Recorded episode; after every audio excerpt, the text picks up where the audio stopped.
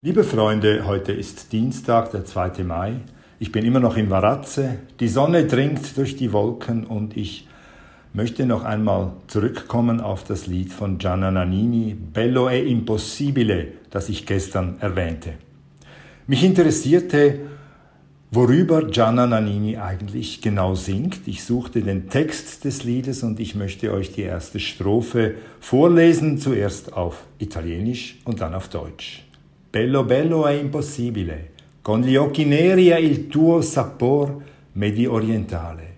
Bello bello è invincibile, con gli occhi neri e la tua bocca da baciare. Girano le stelle nella notte ed io ti penso forte e forte ti vorrei.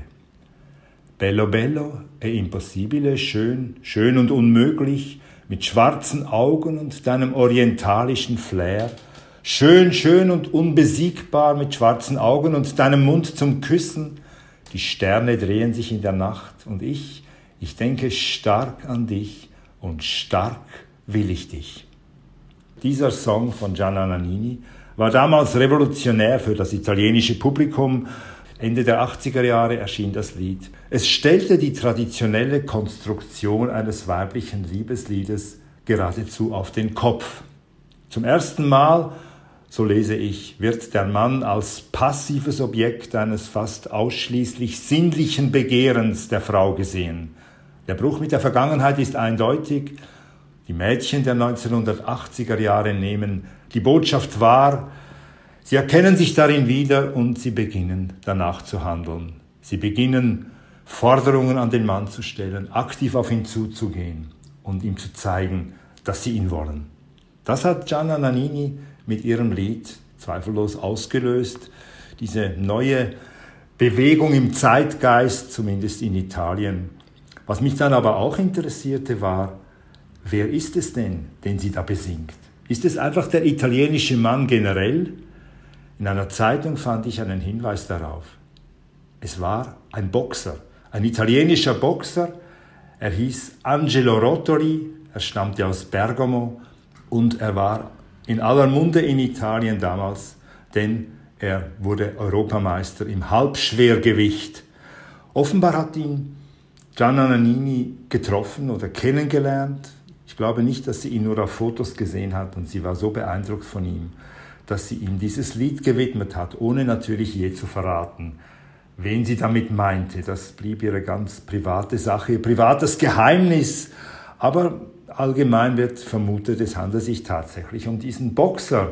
Man nannte ihn Ali nach dem großen amerikanischen Boxer Muhammad Ali, weil er einen ähnlichen Kampfstil pflegte. Er tanzte im Ring und deshalb wurde er auch Bel Ali benannt, weil er in der Tat ein großer Kerl mit langen Haaren war und sehr beliebt bei den Frauen, weil er an die Bedeutung des Trainings glaubte, aber auch ein Leben außerhalb der Sporthalle führen wollte. Das war Angelo Rottori. Er war nie verheiratet, so lese ich, und er lebte bis zuletzt bei seiner geliebten 96-jährigen Mutter. Warum spreche ich in der Vergangenheit? Weil er vor drei Jahren erst 61-jährig gestorben ist. Woran ist er gestorben? Er lebte, wie gesagt, in Bergamo. Was war los Ende März 2020?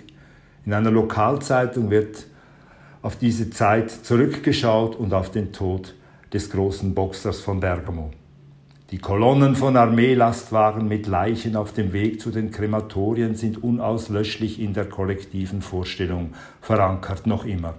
Unter einer dieser Kolonnen befand sich vielleicht auch die Leiche eines 61-jährigen Mannes aus Ponte San Pietro, der, wie es heißt, als junger Mann sogar das Lied von Gianna Nannini inspiriert haben soll. Angelo Rotoli. Er starb nachdem er seinen letzten Kampf verlor, seinen Kampf mit dem Coronavirus. Er verstarb wenige Tage nach dem Tod seiner Mutter und seines älteren Bruders Giuseppe in der Poliklinik von Ponte San Pietro. Die Rotoris, eine der vielen Familien in Bergamo, die durch das Coronavirus zerstört wurden.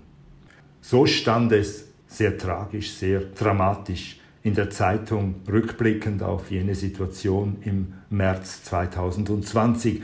Diese Bilder aus Bergamo gingen ja um die Welt, diese Bilder von den Militärlastwagen, die Berge von Leichen transportieren müssen. Inzwischen längst sind diese Bilder entzaubert worden. Man hat erkannt, worum es wirklich ging damals. Man hat auch zugeben müssen, dass die Anzahl der Verstorbenen damals nicht höher war als bei früheren Grippewellen in Italien. Der Unterschied bestand darin, dass es keine Sargbestattungen mehr geben durfte, sondern es wurde beschlossen, alle Verstorbenen müssen eingeäschert werden. Das war neu für Italien, wo die Sargbestattung immer noch sehr populär ist und deshalb waren plötzlich zu viele Verstorbene da, die man einäschern musste und so hat das Krematorium von Bergamo erkennen müssen, wir sind überfordert, wir müssen diese Verstorbenen an umliegende Krematorien weitersenden und so kam es zu diesen Transporten.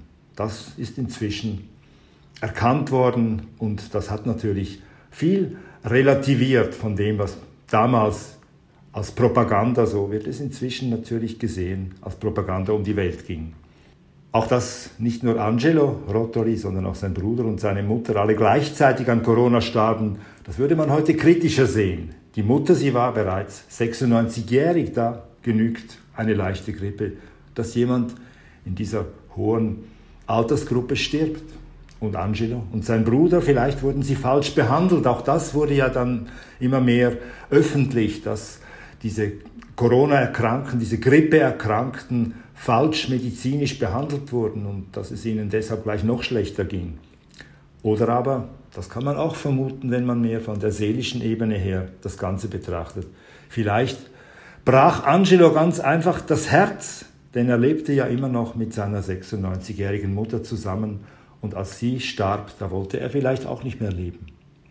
Am schlimmsten aber finde ich, dass es jetzt für immer heißen wird, Angelo starb an Covid-19. Sogar auf Wikipedia kann man das nachlesen. Niemand, denke ich, niemand verdient es, an Covid-19 gestorben zu sein. Das kommt mir so vor, als würde auch noch der Tod benutzt, um die Maßnahmen zu rechtfertigen, die damals uns allen aufgezwungen wurden. Durch diese Formulierung an Covid-19 gestorben wird der Name eines geliebten Menschen auch noch nach seinem Tod beschmutzt und missbraucht. Und ich bin deshalb dafür, dass Covid-19 ganz generell nicht als Todesursache gelten darf. Auch nicht für den Herzensbrecher von Gianna Nannini aus Bergamo.